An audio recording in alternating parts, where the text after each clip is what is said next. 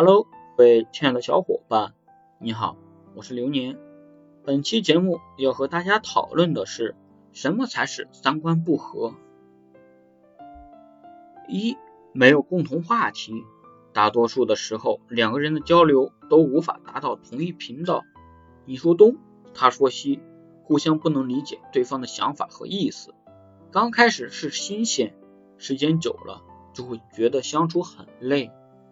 二，解决问题的方式就是不停争吵。由于观念不同，两个人很容易产生冲突。无论是什么话题，总是会出现意见分歧。而两个人在试图说服对方的过程中，总会产生争执，争吵不休。三，争执多了就是相看两厌。一段时间后，两个人会因为争执过多而感到疲惫。在感情中感到疲惫是最可怕的事，这几乎代表了感情尽头。两个人越发看不惯对方，感情也很难继续维持下去。